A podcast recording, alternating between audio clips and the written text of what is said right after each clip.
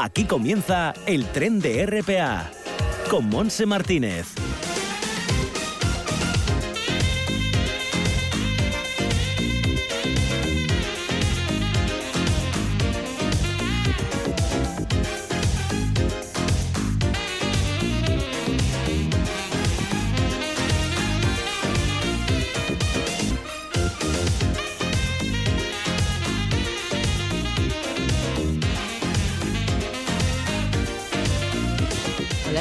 Bienvenidos a este viaje radiofónico. Aquí estamos arrancando. Me acompañan Arturo Martín y Bárbara Vega en el apartado técnico y estaremos hasta las 2 de la tarde. En un tiempo, bueno, pues gris, mm, sí, frío también. O sea, no han cambiado demasiado las cosas en cuanto a la jornada. Bueno, sí, cambiaron en el sentido de que no llueve tanto, ¿eh? pero la temperatura eh, es eh, fresquita. En este momento está en 17 grados con viento fuerte del oeste y subirá hasta los 20, dicen. Esperemos que no tarde demasiado. De momento 17, o sea que si no saliste a la calle, una chaquetina, una rebequina, porque eh, fundamental, si no vas a pasar frío y las temperaturas estarán entre 19 y 20 grados en toda la costa asturiana con nubes y claros y algo de lluvia también se espera, en el interior igual. La temperatura en Cangas de Onís, por ejemplo, será de 20 de máxima, en Oviedo y en, Alón será de 19 como mucho, en Mieres y Lena 20 grados de máxima, 18 menos en el municipio de ayer, 18 en, en Somiedo, en Tineo menos, 17 con viento del norte, curiosamente como Cangas de Onís que tendrá 19 de máxima, pero con viento del norte no tan fuerte. Mal tiempo, por lo tanto, en esta jornada que tenemos que decir que es de verano, verano asturiano, pero nos prometen que a partir del jueves llega aquí. Bueno, veremos a ver, tenemos un verano corto, pero ojalá empiece a calentar un poquito porque realmente estamos pasando frío. Y nosotros vamos enseguida a irnos a Recrea, vamos a estar con Yolanda Montes porque nos va a anunciar las actividades que podemos disfrutar en las instalaciones del Principado. Luego vamos a estar con Lola Moreno, presidenta de Prever, en ese vagón de nuestros amigos peludos, la voz de nuestros animales. Daremos información para los jóvenes en No digas que no lo sabes y también conoceremos una novedad literaria en el Bibliotren con Kobe Sánchez, presidenta de Escritores Nobles. Nos traerá la escritora Chiqui Fabregat. Todo esto hasta las 2 en punto de la tarde, así que sin más empezamos.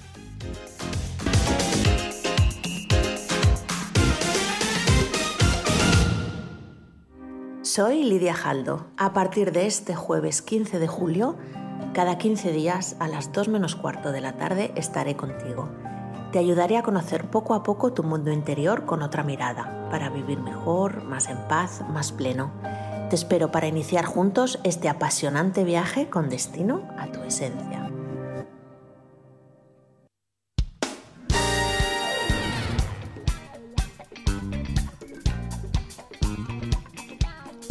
Yolanda Montes de la Sociedad Pública de Gestión, Promoción Turística y Cultural del Principado de Asturias. ¿Qué tal estás, Yolanda? Muy bien, aquí una semana más. Una semana más con actividades eh, que dar a conocer porque queremos que se lo pasen bien en todas esas instalaciones que vamos a recordar. Empezamos por Laboral Ciudad de la Cultura. Eso es, comenzamos aquí en la laboral durante todo este verano. Tenemos los campus para niños desde 3 a 12 años con opción de media jornada y jornada completa. Eh, toda la información para, para el proceso de, inscripción y demás lo tenemos en, en la web de la laboral. Eventos en el teatro. Esta semana tenemos uno muy importante, que es el jueves a las 8 de la tarde en el Teatro de la Laboral. Tenemos el estreno absoluto de la función Las Ganas, el principio. Eh, la dirige Patricia Rodríguez, se sube a las tablas Marisa Vallejo y es un proyecto realizado en el marco del Centro de Recursos Escénicos del, del Principado de Asturias. También esta semana laboral tenemos el viernes a las seis, de la, eh, seis y media de la tarde la graduación de los alumnos del, de la Facultad de Comercio, Turismo y Ciencias Sociales Jovellanos, que está aquí en la laboral. Y eh, para el público turista eh, que acude estos días a, a, la región, tenemos la exposición La línea, la evolución, la expansión de Roberto Lorenzo en la recepción de la laboral y, como no, las visitas guiadas al edificio histórico, donde podemos recorrer todos los edificios, plaza, jardines, teatros, sala de pinturas, antiguas cocinas y, y el centro de arte. Genial. Pues seguimos avanzando, que hay muchas más cosas. Pues sí, vamos a avanzar hasta Colunga, vamos a irnos hasta el Museo del Jurásico porque tenemos muchísimas actividades todo este, este verano para público familiar, sobre todo. Todas estas actividades se hacen en, en grupos familiares eh, y vamos a hacer un resumen de cada una de ellas. Eh, todas estas que voy a enumerar ahora son lunes, martes y de viernes a domingo, es decir, todos los días excepto miércoles y jueves. Tenemos Descubriendo la Costa de los Dinosaurios, tras el rastro del dinosaurio y jugando con dinosaurios. Los miércoles tenemos una actividad especial, es una actividad de, mm, de realidad aumentada eh, digital que es Dinosaurios Go, que será todos los miércoles de, del mes de julio. Y los jueves también tenemos otra actividad diferente, que son los jueves de gincana. Es una gincana para realizar también en familia, pruebas, eh, equipos de, de familias, en el que vamos a tener que ir descifrando diferentes pistas para, para poder descifrar el mensaje que el luego Richard Owen nos, nos dejó en el museo. Con lo cual, actividades eh, todos los días de, de la semana. Genial. Pues vamos hasta arriba de Sella, eh, centro de Tito Bustillo. Pues sí, en el centro de Tito Bustillo eh, tenemos un, un, curso que está organizado por la, la UNED Asturias y es el curso 150 años de investigaciones prehistóricas en el Valle del Sella. Será del 14 al, al 16 de, de julio van a presentarse últimas investigaciones sobre algunos de los yacimientos en los que se ha trabajado y en los que están trabajando actualmente. Un curso muy interesante para todos aquellos que estén, que estén interesados en, en este mundo prehistórico. Para los que acuden a visitarnos estos días arriba de Sella, tenemos la exposición temporal La Ruta Primitiva del Camino de Santiago a través del vestuario de Maite Capín, eh, talleres infantiles, pequeños artistas de la prehistoria, que se realiza todos los días de miércoles a sábado a las 12 de la mañana, el taller ¿Y tú dónde vives? Y eh, el Escape Room, Escapa de la Prehistoria, que tiene lugar los, los domingos. También en el centro de Tito Bustillo acogemos campamentos prehistóricos, campamentos eh, semanales eh, para todas aquellas personas que, que vivan en Ribadesella o estén pasando unas vacaciones largas. También es una buena opción y serán desde el 28 de junio al 3 de septiembre. Estupendo. Y vamos entonces ahora a viajar un poquito hasta Oviedo, al Centro sí. del Asturiano. Nos vamos hasta Oviedo porque en el centro del Prerrománico, en el Naranco, tenemos una exposición temporal eh, hasta el 30 de septiembre, este verano, se llama Legomaniaco Asturiano. Eh, son piezas de Lego en las que vamos a ver diferentes dioramas que reproducen Santa María del Naranco y su entorno, San Miguel del Guiño y también, Guiño y también su entorno, y una escena costumbrista de la, de la época altomedieval. Y relacionada con, con esta exposición tenemos una, un taller infantil los días 15 y 25 de julio, son las fechas más próximas, que es el prerrománico Creatividad con Lego, que vamos a crear algunos de los edificios más representativos del, del prerrománico asturiano con estas pequeñas piezas, con lo cual también va a ser un momento divertido. ¿Y en Teberga qué nos ofrece el Parque de la Prehistoria, Yolanda?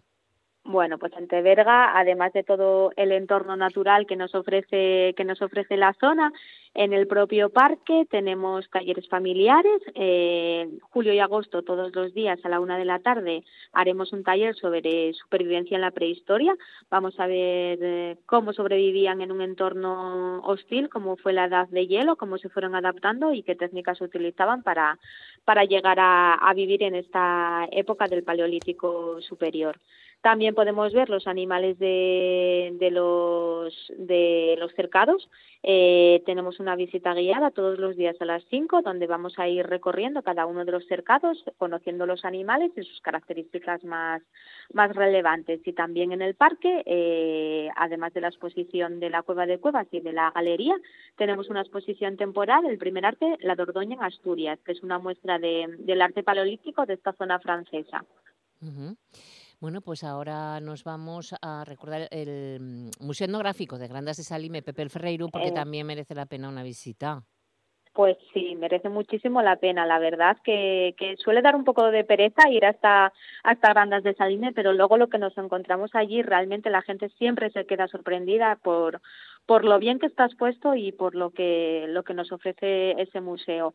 Además de ver todo lo que hay allí, que es muchísimo, tenemos una visita guiada especial, Horreos, Paneras y Cabazos, porque tenemos representación en el museo de los tres, de los tres ejemplos, demostraciones de tornería eh, del 15 de julio al 15 de septiembre y todos los sábados del mes de julio, juegos tradicionales también en el exterior del, del museo. Mm, vale.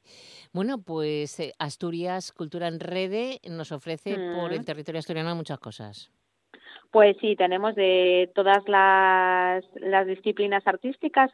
En artes escénicas tendremos Caperucita Munillos en Cangas Cuando Mayo Marcea en, en Yernes y Tamesa, El Gran Braulio en el Franco, de música tendremos a Disiebra en Salas y a Franjuesas en Tapia, de cultura tradicional, los Reyes Asturianos en, en Colunga, artes visuales con las, exposiciones Evoluciones y Requesios en Mieres y de la escultura a la gráfica en Llanes. De literatura tenemos en Tapia Torpecillo y Remangu y Pupi Sentineo y en el circuito Autores del Camín eh, tendremos un encuentro con Higiénico Papel Teatro el 15 de julio en, en Gra. Muy bien. ¿Alguna cosa más que añadir, aparte de recordar, por supuesto, la página web? Eso es, en la página web agendadasturias.es, en las páginas web de los equipamientos individuales de, de cada uno de ellos o en asturiasculturanrede.es tenemos toda esta información que acabamos de comentar de forma detallada, ampliada y con cada una de las características de, que hay que cumplir o los requisitos para apuntarse a cada una de ellas. Bueno, pues ya sabes, escoge las tuyas para disfrutarlas tú también en tu tiempo libre. Pues sí, alguna haremos, alguna haremos. pues nada, que pases unos buenos días de verano. Un beso enorme, Yolanda. Un beso, Monse. Hasta el próximo martes. Adiós. La voz de nuestros animales, con Lola Moreno, presidenta de Prever.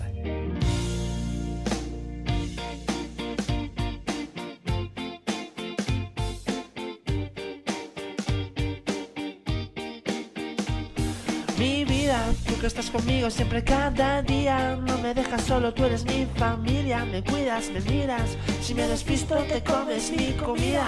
Al verte, supe que estaríamos toda la vida. Compartiendo todo como el primer día. Ladrando, durmiendo. Hacer el perro contigo me da vida. A mí me da vida. Y tú pues ya estamos aquí colocando a nuestros amigos peludos en sus sitios, aunque bueno, no hace falta porque van directos a cada uno a su rincón con las chuches. Pero, y a Lola tampoco, porque la tenemos ahí puesta detrás del teléfono. ¿Qué tal, Lola? Bienvenida. Yo sin chuche ni nada. No, no, ya sabes, operación bikini, cuando llegue el verano, pues eh, cuando llegue. Pero ya sabes lo que dicen. Si quieres tener un, un cuerpo de bikini en la playa, ponte un bikini y vete a la playa. Pues claro que sí, cada uno que sea. Pero bueno, por salud también, no se puede comer tanto dulce y chuches. ¿eh? Eso también, ya. ¿Eh? Qué pena, qué no, No se, no se, puede. Así que hay que ser moderados. Bueno, cuéntanos qué noticias tenemos, que ya tenemos a nuestro invitado a la escucha y que tenemos muchas ganas de estar con él. Bueno, la verdad es que el ve centrado todo en el informe El Nunca lo haría de la Fundación Affinity respecto de los datos del 2020, puesto que ya ha salido publicado. Recuerdo a todos que en la propia web de la Fundación Affinity, o sea, fundación-affinity.org, podéis descargar el estudio completo. Yo me limito a traeros un resumen de las cifras de abandono durante este año pasado 2020. En total, se han abandonado 286.000 perros y gatos, lo que supone un descenso del 6% respecto del 2019. De ellos, 162.000 son perros, lo que implica un 11,5% menos, que es interesante, siendo una razón de peso que han descendido los perros perdidos, o sea que mm, está claro que la identificación está cumpliendo su función. Mm, pues respecto a los gatos, sí, sí, sin duda, vamos, respecto de los gatos se han abandonado 124.000, o sea, un 0,6 más que en 2019. Por lo tanto, quizás sea el momento de empezar a pensar en que los gatos deban de ser identificados con su chip y, sobre todo, lo veremos posteriormente, que sean esterilizados para evitar camadas indeseadas. El estudio indica que hay un descenso en el abandono de perros durante el confinamiento y un aumento en el abandono de gatos durante la época de cría felina. Mm. eh, disminuyendo eh, también el abandono durante el confinamiento, el abandono de gatos durante el confinamiento. En ambos casos, tanto perros como gatos, más de un 40% de ellos han sido adoptados, lo cual está bastante bien, pero son Mm. cifras similares a años anteriores. El plazo medio de permanencia de los cachorros, mm, tanto de perros como de gatos, es en torno a tres meses. Los perros un poquito más, los gatos no llegan. Y respecto a los adultos, suele ser en torno a diez meses hasta que se adoptan.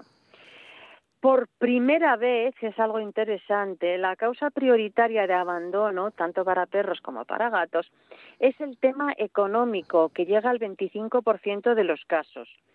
Segundo lugar, la causa de abandono son las camadas no deseadas y volvemos al problema de la esterilización. Luego está el problema de comportamiento con un 12% y el fin de la temporada de caza con un 10%. A partir de ahí son porcentajes muy reducidos. Eh, repito, para los datos completos en la web de la Fundación Affinity se puede descargar el estudio denominado Él nunca lo haría.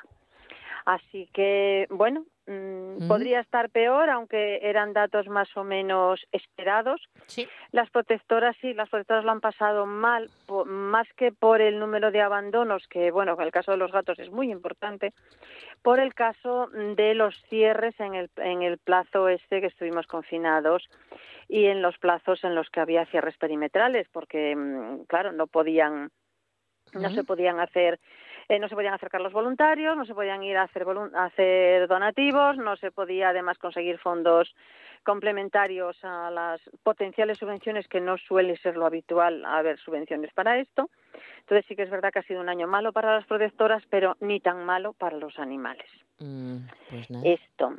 Yo tengo una pequeña reflexión, si me da tiempo. Sí, a ver, cuenta. Mm, Bueno, es que ha empezado de nuevo, han vuelto a autorizar todas las los festejos, como llaman algunos, ¿Con los a voladores la- no, a Ah. la tauromaquia, Ah. a los bous a la mar, Ya, a los bous embolats, sí. a los mm, toros enmaromaos.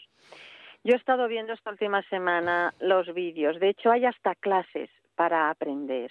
Es algo que a mí me, me llena de, de- de Pues sí, susto y hace que- pierda la, totalmente la fe en los humanos, suponiendo que se pueda denominar humanos a, a estas personas que disfrutan con el sufrimiento ajeno. Ponen antorchas en los cuernos de los toros, se queman todas las cejas, los Es que- ojos, la frente por es la que de verdad, brea que eh, va esos cayendo con un sufrimiento planos, tremendo. Ujú. esos primeros planos de esa mirada de esos Horrible, animales, horrible, vaya. de terror, de, No, de dolor, pavor, de de, pavor, de dolor, todo. de, Sí, sí, sí. de, de qué hago Pues se yo lo pasan aquí, a bien, quién la gente maté. eso le gusta. Bueno, pues eso, Sí, pues sí, a- yo a me esos- gusta. a Yo esos sé dónde le pondría la antorcha también, pero bueno. sí, yo también. Eh, no las puedo llamar personas, Pues porque tampoco. alguien que disfruta con el sufrimiento de otro ser vivo no es una persona, es gente. Es como cuando tiraban aquellas cabras del campanario y cosas de estas, y o Bueno, le sí, arrancaba claro, el lo de arrancar pollo. cuellos. Ya, pero es que parece que vamos avanzando, pero en el tema de la tauromaquia seguimos igual. Se siguen destinando cientos y cientos y cientos de miles de euros. Ya, bueno, una cosa es la tauromaquia, que son las para causas Sí, lo que te digo, que una casa, cosa son la tauromaquia, que son las corridas de toro, y otras son las fiestas vinculadas a un animal como son los toros, ¿no? No, yo diferentes, ¿o eh, en general la verdad es que teniendo en cuenta los últimos artículos que he leído de Sí. lo que se les hace a los toros que van a ser toreados en la plaza, lo pongo todo, No, todo no, no, no. en revisión. Yo Sigo también, pero bueno, que son por- seres vivos. Por matizar y- eh, la tauromaquia de otras fiestas con toros y demás. mm, Todo es... eh, eh, todo es tortura. en el mismo momento sí, sí. en que hay alguien disfrutando de que un ser vivo sufra, sí. algo no está funcionando en la especie humana. Mm, Yo creo que no, pero no sé, yo ya sabes Yo- cómo lo que pienso, pero bueno, en fin. Pero bueno, yo es que me hago Eh, esta reflexión porque como he visto varias fotos de eso, pues de, De estos pobres animales, se me han cogido tanto el corazón que Sí. dije, voy a, voy a comentarlo porque solo me faltaba llorar. O sea, es Pues no lloremos, vamos a seguir luchando y vamos vamos, a nuestro invitado que está esperando, que también tiene su agenda Sí. apretada. Ay, perdón, vamos Claro, rápido. pues Entonces, vamos. tenemos... eh, ¿Lo presento o lo presentas? Presenta. Vale, pues tenemos con nosotros a don Jorge Luis Suárez, que es el concejal de Participación Ciudadana del excelentísimo Ayuntamiento de Avilés. Sí, eh, es de participación ciudadana del Ayuntamiento de, Avilés, quien va a estar con nosotros, que teníamos ganas de, estar con. Vamos a recibirlo enseguida. Estamos en la voz de nuestros animales, con la Asociación Protectora Prever. Jorge Luis Suárez, bienvenido, ¿qué tal? Hola, buenas tardes. Gracias por estar con nosotros en este espacio de Tiempo Animal. Eh, que somos portavoces también de, nuestros amigos peludos. Bueno, pues em, con Jorge estamos, em, Lola, por, para hablar de un futuro, ¿no? De, un albergue de animales. Sí, la verdad es que ha salido la noticia de que, bueno, de que por fin, sí, por fin, por fin ya se están dando los pasos para tener un albergue de animales en Avilés y su comarca. Y la verdad es que nos, nos encantaría que, nos comentara eh, cómo es el proyecto, cómo se va a gestionar, no sé, somos unas personas muy curiosas. Oye, Jorge, lo primero de todo, ¿quiénes están dentro de, este proyecto? Porque está la comarca de Avilés, pero no sé si hay algún municipio más. Sí, sí, somos 13 ayuntamientos en 13, este momento. 13, fíjate. Madre mía.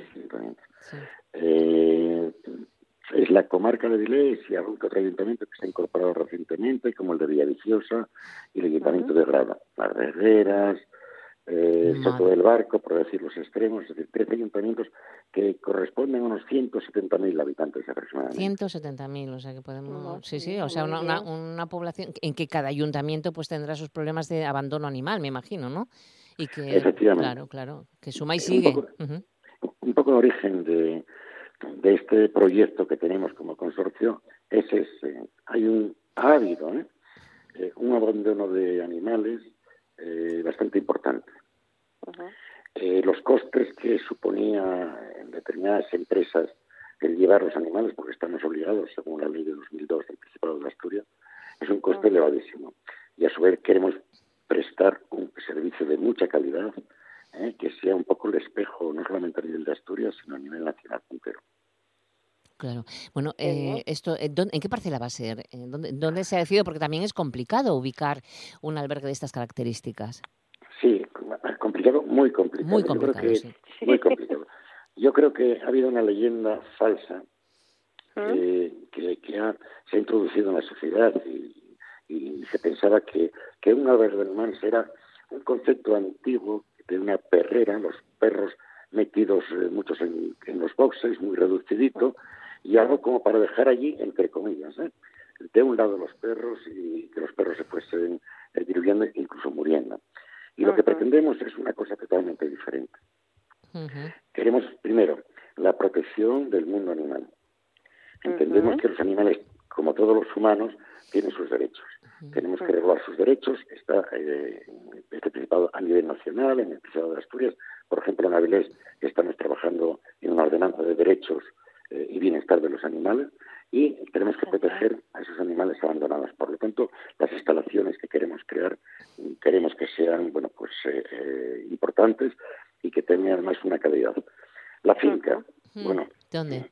Han, pasado muchos años, más de 30 años, muchas dificultades. Cada, cada vez que iniciamos el proceso en un punto había protestas sociales y hemos conseguido poco a poco llegar a un punto determinado que es en Candamo.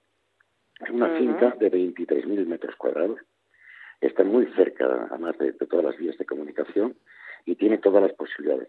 No solamente de hacer, digamos, un modelo de albergue nuevo en el que se discrimine a los perros por, por la entrada, es decir, los más jovencitos en un lado, las perras con maternidad en otro lado, los peligrosos para otro lado y aquellos de unos periodos de años determinados. Que ese albergue tenga, bueno, pues eh, una clínica con todas las condiciones, es decir, dentro de la clínica, de rayos X, de quirófano, de quirófano y demás. Pretendemos que ese albergue eh, tenga una dinámica de un, taller infantil, de un aula de, formación y de un salón de actos para realizar acciones en pro de los derechos de los animales y procurar también el mundo de la adopción, que eso es, muy importante. Y a su vez, al ser una finca muy grande, pues la idea que tenemos es crear una área recreativa para que la gente pueda ir a comer allí, el picnic, lo que sea, y crear un espacio distinto y diferente a lo que eran las antiguas eh, perreras eh, de los años del siglo XX, pero que no tienen ningún objeto hoy porque ya hay eh, elementos modernos eh, comparables en Pontevedra, por ejemplo, en Alemania, en muchos sitios, que es que los perros están en auténtico bienestar. Eh, el presupuesto es elevado, pero al haber 13 ayuntamientos, pues eh, es más llevadero, diría yo, ¿no? Sí, bueno, la participación mayoritaria la tenemos en el Ayuntamiento de Avilés, el 42% Más población, ¿no? Claro, proporcionalmente vais a necesitar más. Pero insisto, uno es la necesidad que tenemos, porque hay perros abandonados, desgraciadamente, pero otro también porque es necesaria la protección del derecho animal. Claro. Por lo tanto, pretendemos ya cambiar el concepto completamente. Oye, una cosa, eh, también esto implicará contrataciones, ¿no? Puestos de trabajo. Va a implicar muchas cosas. Entre otras cosas va a implicar contrataciones directas, como es lógico, haber personas cuatro, cinco, seis eh, directamente implicadas en el, en el albergue, pero también contrataciones indirectas, porque va a haber un movimiento económico eh, importante y mayor, tanto bueno pues de la recogida o llevada de la comida para los animales, el agua, etcétera, etcétera, etcétera, que eso va a crear también economía en la zona, efectivamente. y, no, no, no, sigue, sigue, Lola. Eh, ¿Tenéis previsto ya cuántos animales, mm, o sea, la, la, población media, la población máxima, serán perros y gatos, habrá también exóticos? No sé, de todo. Sí, bien, en, en, principio, en principio la idea es de perros y de gatos, Ajá. Población, yo puedo responder un poco por, por, los, números y las cifras que tenemos en Avilés. Sí. Que lo podemos proyectar, porque es a nivel de población general, eh, mm, al 100% de, de, de los ayuntamientos. En este momento, el ayuntamiento de Avilés tiene una empresa particular, eh, que es un albergue, 25 animales abandonados. Tengo que decir que hace dos años había unos 35 de media. Se ha reducido mucho. Yo creo que he estado escuchando un ratín eh, lo que estabais hablando y la pandemia, paradójicamente, redujo el nivel de animales abandonados, fundamentalmente en lo que son los perros. Calculamos aproximadamente que una estancia, un número medio de, de, perros, por ejemplo, en, en, en albergue, estaría en torno a los 80 aproximadamente. Y no pasarían de 120 en los periodos punta. Y gatos, Gatos en este momento nosotros tenemos solamente en la clínica que tenemos contratada con el albergue dos gatos. Yo creo que entre 10 y 15 gatos sería la punta máxima que, podríamos tener. Bueno, entonces es un albergue grande porque si admite hasta 120 perros estamos hablando de unas instalaciones de gran importancia. ¿eh? Bueno, y, más, Lola, porque creo que aparte paralelamente va a haber actividades eh, pedagógicas, podríamos decir. Sí, eh, sí, sí, es verdad, las actividades pedagógicas. Sí. Para nosotros el concepto de actividad pedagógica, eh, primero, para que los niños de los colegios puedan acudir a conocer el mundo animal, para que puedan eh, conocer los derechos de los animales, puedan divertirse con los animales y puedan, en su cabeza, desde el punto de vista educativo, con el tiempo, pegar un giro desde este punto de vista social, que los animales signifiquen otra cosa, que signifiquen un mundo de normalidad dentro de, este mundo que vivimos, eso para nosotros es clave y vital en este proyecto que tenemos. Ya, pues, pues la verdad es que el proyecto es súper bonito. ¿eh? Es un proyecto, mm, la verdad, muy ilusionante y yo no sé eh, si todo sale bien, ¿cuándo podemos hablar de una inauguración? ¿Cuándo se podrá poner en marcha, Jorge? Sí, sí, vamos a ver, yo es que, eh, a ver, la fecha, cuanto antes mejor. Pero claro, hay, hay, toda una serie de pasos que tenemos que Hay que adjudicar obras y demás y proyectos. hay, que, hay, que, hay, que, empezar previamente por lo, por lo siguiente. Mm. En el mes de septiembre, dado que la finca de Candamo la ha cedido el, el, el Ayuntamiento de Candamo, tenemos que firmar con el, con el consorcio un convenio de cesión. Eh, como es lógico, el Ayuntamiento de Candamo pedirá alguna cosa a cambio. A partir de ahí, eh, queremos hacer lo que es el proyecto y la adjudicación de la obra a una empresa pública que se llama Traxa, que además, ¿por qué? Porque tiene un currículum importante en la gestión de animales. Tiene un albergue, gestiona un albergue en Ferrol, gestiona un albergue en, Pontevedra y gestiona otro albergue en, Islas Canarias, creo que es en Gran Canaria. Nosotros, al ser una empresa pública y no ser accionistas ni ningún ayuntamiento ni del consorcio, tenemos que acudir al Principado de Asturias para que sea instrumento para realizar efectivamente un convenio con la empresa Praxa para que realice eh, el proyecto definitivo y la eh, ejecución de la obra.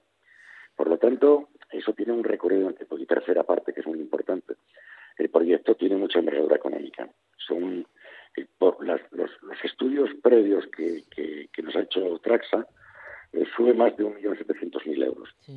Evidentemente, tenemos que vernos todos los ayuntamientos, ver cómo ah. financiamos eh, el conjunto de la obra, y eso va a llevar un tiempo. Pero yo siempre lo he dicho, y además me han preguntado en otros medios, hay un, dicho que puede ser muy tópico, sin prisa pero sin pausa. Claro, el primer paso está dado. Este es un hecho consumado, no vamos a parar. Muy bien. Eh, el proyecto eh, va a ser retrasado en su momento y además a mí nunca me preocuparía algo que yo os quiero transmitir. Estamos muy acostumbrados en política a las inauguraciones meses antes de unas elecciones. No, estamos ante un proyecto importantísimo de fondo que se inaugure antes de las elecciones municipales, que se inaugure después de las elecciones municipales, es lo mismo, es decir, ojalá cuanto antes, pero es un proyecto. Y no, yo creo que además mi modelo de entender la política es que no podemos jugar con inauguraciones antes o después. Hay que hacer las cosas, eh, creer en las cosas ¿eh? y trabajar lo mejor posible. Es un... sí, sí. Perdona, no, dime, dime, Jorge. No, no. Es decir, yo calculo que probablemente en el otoño del 22 estemos empezando a hacer la obra. Bueno. Pero va, a tardar un año personalmente, pero no pasa nada. Sí, no pasa nada porque vais a estar pendientes de que se ejecute, de que se haga, porque efectivamente ah. estamos hablando de algo muy serio, muy importante y muy necesario. Estamos hablando de vidas, de, vidas, ¿no? en definitiva, de animales, de seres vivos, que no me sale la palabra. Bueno, Jorge, tenemos que dejarlo, el tiempo como siempre en se nos echa encima, pero estaremos al tanto y es posible que más de una vez podamos contactar con, contigo para, para ver cómo se va, desarrollando el proyecto. Exactamente, según se va desarrollando el proyecto, porque nuestros oyentes están sumamente interesados en Estamos todos Con, sí, pues son muchos ayuntamientos y son muchos animales. Bueno, pues Jorge, muchas gracias.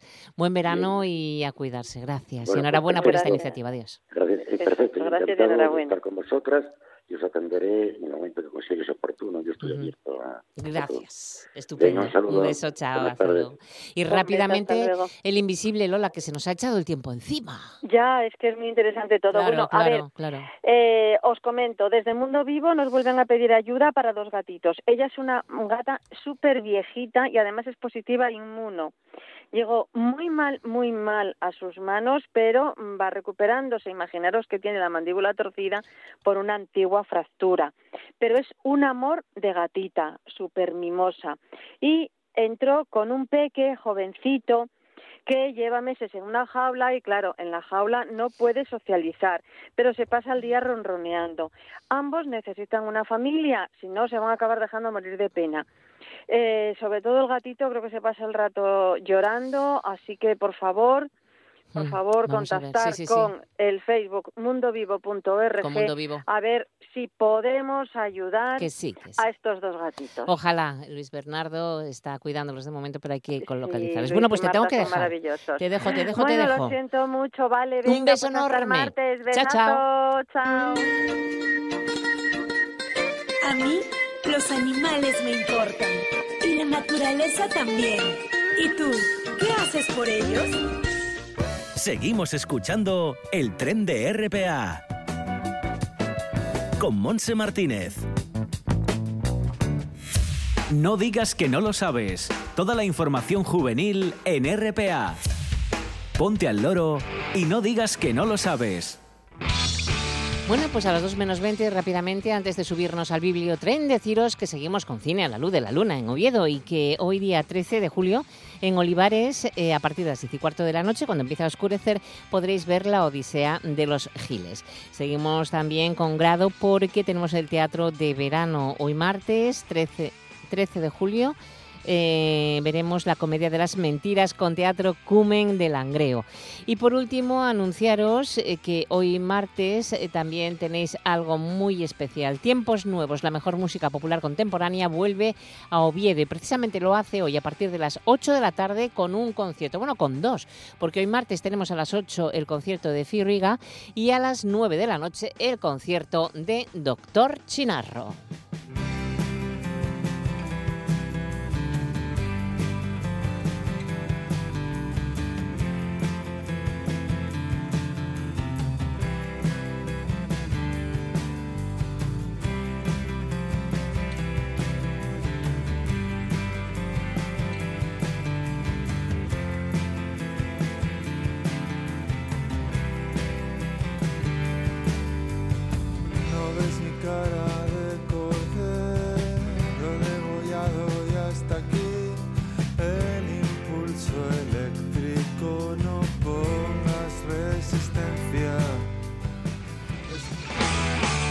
No digas que no lo sabes. Toda la información juvenil en RPA. No pierdas el tren, ponte al loro y luego no digas que no lo sabes. Un espacio que patrocinan las oficinas de Sama del Langreo, San Martín del Rey Aurelio, Laviana, Mieres, Ayer y Lena, con la colaboración del Principado de Asturias. Todos los martes en el tren de RPA, el Bibliotren, con la colaboración de la Asociación de Escritores Noveles. Saludamos a la ONE 42 a su presidenta, Kobe Sánchez. ¿Qué tal, Kobe? ¿Cómo vamos? Muy bien, buenos Mm, días. ¿Qué tal estás viviendo la Semana Negra de Gijón? Bien, agotadora por momentos y, y con la sensación de hay que inventar algo para poder clonarse. sí, la verdad es que es muchísima Porque actividad. no nos da el tiempo para todo. No, tampoco. hay que escoger porque no nos da, no tenemos tanto Así tiempo. que pero a veces bueno, es complicado decir, "Buah, a ver, no, no, no tenemos tiempo para estar en todo, pero claro. bien. Pero bueno, lo está disfrutando la gente, eso es bueno Sí, y mira, sí, sí. eh, está muy bien. Y nosotros aquí pendientes de también de una presentación que nos vas a ofrecer fantástica, Pues además. sí, seguimos en la línea de, pues, con los más jóvenes, con los niños, con, lo- con la juventud y demás, y traemos una novela juvenil que es El cofre de nadie. Eh, valga por delante de que, bueno, lo de juvenil es porque mm, eh, es Sí. juvenil, pero mm, que la vamos a disfrutar. Es una obra todos. premiada, además, ¿no? Sí, con el premio SM Gran Angular 2021. Qué bueno. Se titula El cofre de nadie y la autora es Chiqui Fabregat. Nadia vive con su padre, que la adoptó en Kenia cuando era un bebé. El único recuerdo que guarda de sus orígenes es una cajita llena de objetos que parecen insignificantes, su cofre de vida, donde los niños de su tribu guardan lo que define a su familia. Pero Nadia nunca le ha prestado atención, hasta que en su tranquila existencia algo empieza a cambiar. Ruth, la pareja de su padre, ocupa cada vez más espacio en su vida, y no solo eso, sino que trae con ella a Erika, su hija adolescente.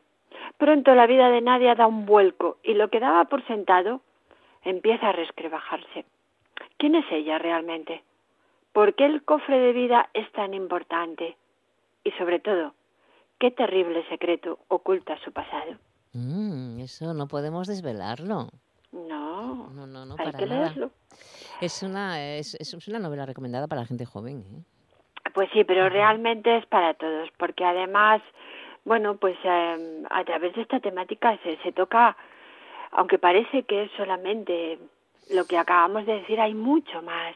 Hay relaciones amorosas de todo signo entre los jóvenes, hay relaciones tóxicas, demasiado posesivas, está algo que, bueno, todos somos conscientes, la influencia de las redes sociales, Sí. la adaptación a los nuevos tipos de familia, todo, todo lo que, lo que está en nuestro día a día está en esta novela. Pues oye, yo creo que lo mejor es estar con la autora. Vamos a ver Pues si la encontramos a Chiqui Fabregat. ¿eh? Venga. El Bibliotren, el vagón de los libros en RPA. Pues sí, está con nosotros, pero antes de saludarla, bueno, deciros que Chiqui Fabregat es hija de un escritor de cuentos infantiles, creció escuchando historias en las que ella y sus hermanos eran los protagonistas. Escribe desde que tenía memoria y, paradójicamente, su interés por la literatura infantil y juvenil se ha incrementado a medida que se ha ido cumpliendo, que ha ido cumpliendo ya años. Durante mucho tiempo se empeñó en aprender a escribir para adultos, pero el aburrimiento pudo con ella. Licenciada en Filología Hispánica por la Universidad Complutense de Madrid, coordina el departamento de LIG de la Escuela de Escritores, donde también participa como alumna cuando el tiempo se lo permite. Compagina esta actividad con la escritura, la animación a la lectura con niños y adolescentes, la formación de profesorado, la lectura en los trayectos del metro, los partidos de fútbol de los domingos y las comidas en familia. Ha publicado con la editorial EDB la colección Zoila de literatura fantástica y juvenil y la novela Cuando la luna llora, finalista del 27 Premio EDB, y con la editorial Diquesí la novela infantil 13 días para arreglar a papá. Es coautora de los libros Cuentos para educar 2, Cuentos para prevenir, Cuentos para coeducar, Cuentos para fomentar la autoestima y Cuentos sobre el ocio activo de la CEAPA y de la colección Soy un superhéroe bajo el seudónimo de Isaura Lee. Chiqui Fabregat, bienvenida a Asturias, ¿qué tal? ¿Cómo estamos? Hola, muchas gracias. Pues muy bien. Buenos días, Chiqui. Un placer. Buenos días. Sabes, me hizo muchísima gracia, es decir, eh, lo que lo que mm, leía antes de que durante mucho tiempo te empeñaste en aprender a escribir para adultos, pero el aburrimiento pudo contigo. Es genial. Bueno, es que parece que, que la literatura infantil y la literatura juvenil tienen ese estigma de literatura de peor calidad o literatura menos importante. Sí, es verdad. Y yo, yo durante un tiempo hasta me lo creí, o sea, durante un tiempo hasta pensé que tenía que escribir mm, las cosas importantes. Cosas serias, que- ¿no? Sí, y me di cuenta de que era un grandísimo error, porque sobre todo no disfrutaba haciéndolo. Yo disfruto escribiendo para niños y para adolescentes. Es verdad lo que decía antes Cody, que, que la pueden disfrutar, por supuesto, todo lo que yo escribo y lo que escribimos los autores de infantil y juvenil, lo pueden disfrutar los, los adultos, pero no escribimos para ellos. No, no, claro. Yo, yo reivindico que escribo para niños y adolescentes, aunque luego lo puedan disfrutar otros. Claro. Y Nosotros presentamos mucho mucha literatura juvenil e infantil, ¿verdad, Kobe? Aquí. Sí, sí, además, bueno, pues ese es, es, yo creo que ese es el valor añadido, ¿no? Que es para niños, es para jóvenes, pero también para adultos. Pues todos hemos sido niños y jóvenes y tampoco estaría mal que cada día sacáramos un poquito esa faceta, ¿no? Pero sobre todo porque mm, para mí lo importante es que toca temas de actualidad que nos afectan a todos de una u otra forma, ¿no? Y creo que eso es importante que ya va encaminado a los jóvenes, pero también para los demás lectores, ¿no? Ujú.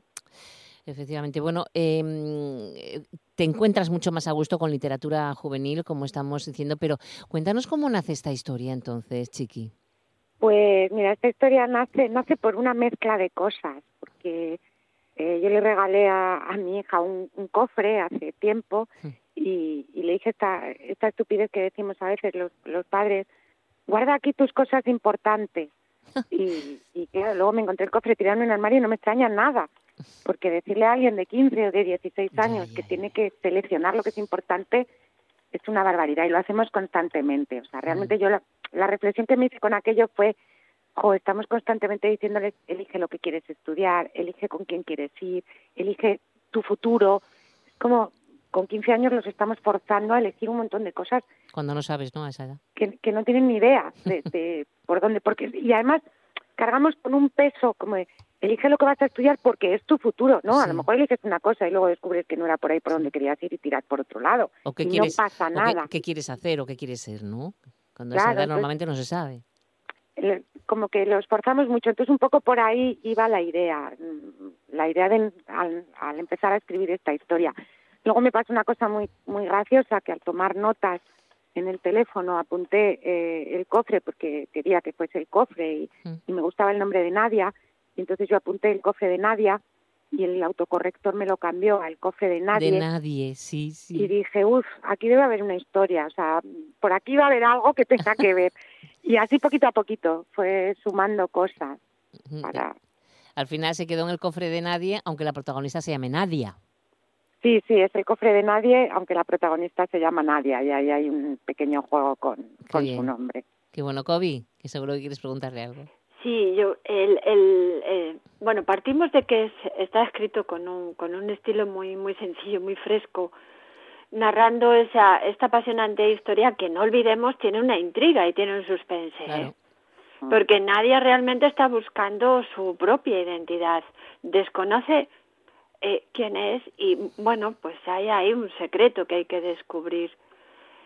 Eh, ¿Cómo aparece no solo eh, la idea del cofre, si nos la has contado, Chiqui, pero cómo aparece eso de enfrentar a Nadia a, a la propia Nadia, ¿no? O sea, ¿quién es Nadia? Yo, mira, yo creo que, que se dan dos circunstancias. Una que creo que los adolescentes eh, siempre se están buscando, siempre están intentando saber quiénes son. Es una parte importantísima de su vida, descubrirse y saber quiénes son y lo que decíamos antes, lo que quieren y, y tal. Y, y además que creo que los autores siempre acabamos escribiendo en torno a lo mismo. Tenemos un tema que nos obsesiona y podemos hacer historias de humor, de amor, de misterio, pero al final en el fondo siempre está lo mismo y, y yo en todo lo que escribo acaba estando esa búsqueda de identidad. Desde el momento uno, cuando empecé a escribir esta historia, sabía que, que la protagonista iba a acabar buscándose a sí misma. Y, y entonces, bueno, pues, me dejé llevar, ya no lucho contra, contra esos instintos. ¿Tienes ya algún que otro premio también, Chiqui? Y eso anima mucho. ¿Llevas mucho tiempo escribiendo? Pues llevo mucho tiempo, llevo escribiendo toda la vida, escribiendo con conciencia de lo que estoy haciendo y como con una intención profesional eh, unos 10 años más o menos. Y sí, sí tengo, bueno, tengo este premio, evidentemente, el premio Gran Angular, es una pasada, es una locura, porque de repente te, te pone en medio de, de toda la vorágine de la literatura juvenil y todo el mundo se entera de que has ganado ese premio y siente curiosidad. Entonces eso es importante, pero yo sobre todo creo que los premios son importantes por dos cosas, porque nos hacen nos ponen un, un, plazo, una fecha, unas condiciones, y entonces nos, nos espoleamos a nosotros mismos, los escritores, y porque además son una forma maravillosa de llamar a la puerta de una editorial. Bueno, es una responsabilidad, Chiqui, porque ahora te vamos a esperar que, que, que tienes que, que, seguir, aunque te gusta, pero no sé, con ese, esa presión de que dices tú, bueno, ya tengo el premio Gran Angular, eh, tengo que seguir escribiendo a este nivel. Sí, eso, eso aprieta un poco, ¿eh? Aprieta, eso aprieta. un poco ahoga un poco, pero bueno, ya está. Luego te sientas delante del ordenador, te pones delante de las historias y todo eso se olvida y, y te centras otra vez en tus personajes, en tu historia. Y solo cuando cierro el ordenador es cuando de repente digo, uff, es verdad que está esto aquí, ¿eh? Sí, sí, sí. Oye, una cosa, cuando estás delante del ordenador están, están surgiendo historias, está surgiendo una historia, eh, nacen personajes también. Mm, resulta complicado mm, definir bien esas, meterse en la psicología de cada uno de ellos. Mucho, muchísimo. A mí eso me lleva mucho tiempo. Yo cuando me preguntan, ¿cuánto has tardado en escribir? Siempre digo, depende. En escribirla, es sentarme delante del ordenador y escribir, que han podido ser X horas, o desde que nace la idea, porque a mí me lleva mucho tiempo, sobre todo, quitar todo lo que sobra. A mí cuando se me ocurre algo, se me ocurren como muchas tramas alrededor, muchos personajes, muchas posibilidades que puede tener, y, y de repente ahora hay que limpiar, hay que quitar todo lo que sobra y dejar la historia, eh, de, en este caso, pues la historia de Nadia, o en cualquier otro caso, yo escribo además muy corto, intento hacer historias breves, porque eh, parece que los adolescentes tenemos ahí el mito de que o no leen nada o leen mm, pentalogías de 800 páginas cada libro. Sí. Y no, también hay lectores eh, a los que les apetece leer una historia que puedan eh, asumir y que puedan, en la que puedan estar metidos durante tres días, cinco días, una semana. El caso es que amen la lectura, ¿no? Que escojan lo que quieran leer, pero que amen la lectura. Claro, mm, yo quiero escribir para, para darles también esa opción, que no solo sea blanco o negro, sino que existan las historias intermedias. y, y entonces siempre escribo muy corto, con lo cual hay que limpiar mucho para que... Sí, sí. Claro, pero es que historia- tú tienes, tienes unos genes ahí. Tu padre, escritor de cuentos infantiles, o sea, que si tienes uso de razón, eh, estará rodeada de historias. Sí, además, jo, es precioso porque mi padre nos leía las historias que él escribía Ge- y Genial. nos juntaba a los cinco, somos cinco hermanos, nos juntaba y nos leía las historias y los personajes tenían nuestros nombres, lo cual por un lado es maravilloso y por otro da bueno. un poquito de vergüenza porque de repente te sientes ahí protagonista. No sé, es, bien es lo crecer pasabas. entre libros. Qué bueno, es ser feliz. En definitiva, Sí. estás haciendo lo que te gusta, ¿no? Que Sí, eso, sí. eh, disfrutar con, con la escritura y con la creación de una historia, ¿no, Kobe? Pues sí.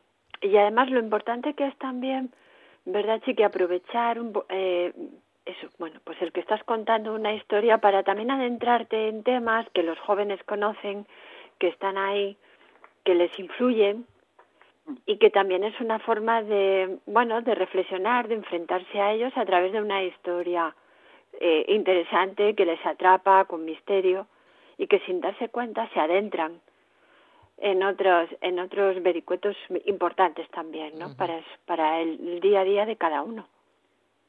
Y yo, a ver, yo sobre todo busco que encuentren con quién identificarse, con quién medirse, con, con quién compararse dentro de los libros y con quién eh, verse reflejado.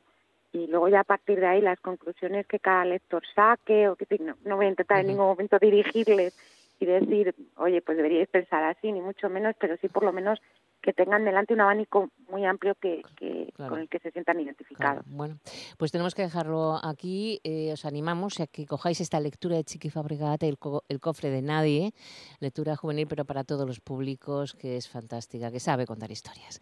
Eso es lo importante. Bueno, pues Chiqui, muchas gracias. Ojalá todo esto cambie y puedas venir aquí a Asturias algún día con un montón de libros tuyos para firmarlos. Ojalá, ojalá. y muchísimas gracias a vosotros por el, por el hueco. Un beso enorme, Chiqui. Gracias a ti. Un beso, Chiqui. Un beso, Kobe, un beso.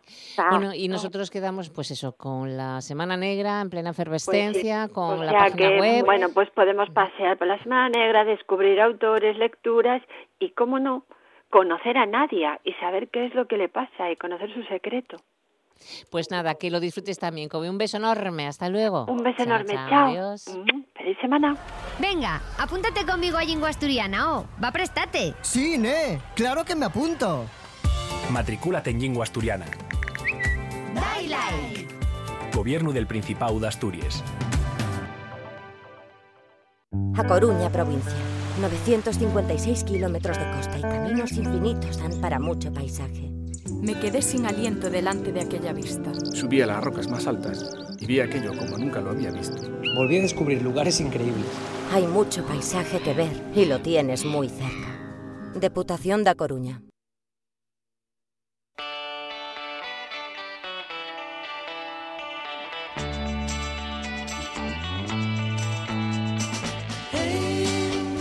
Pues aquí quedamos con este recuerdo con los Birds, con Mr. Tambourine, porque vamos ya a aparcar este tren radiofónico. Llegan las noticias de las dos con los compañeros de informativos de RPA.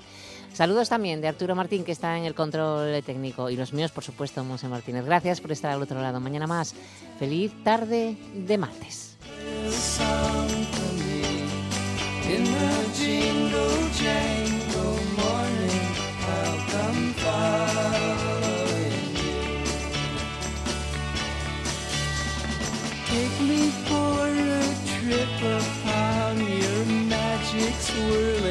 Ship. All my senses have been stripped, and my hands can't feel to grip, and my toes too numb to step. Wait only for my boot heels to be wandering. I'm ready to go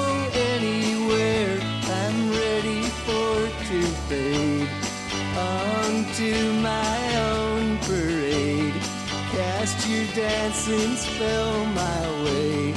I promise to go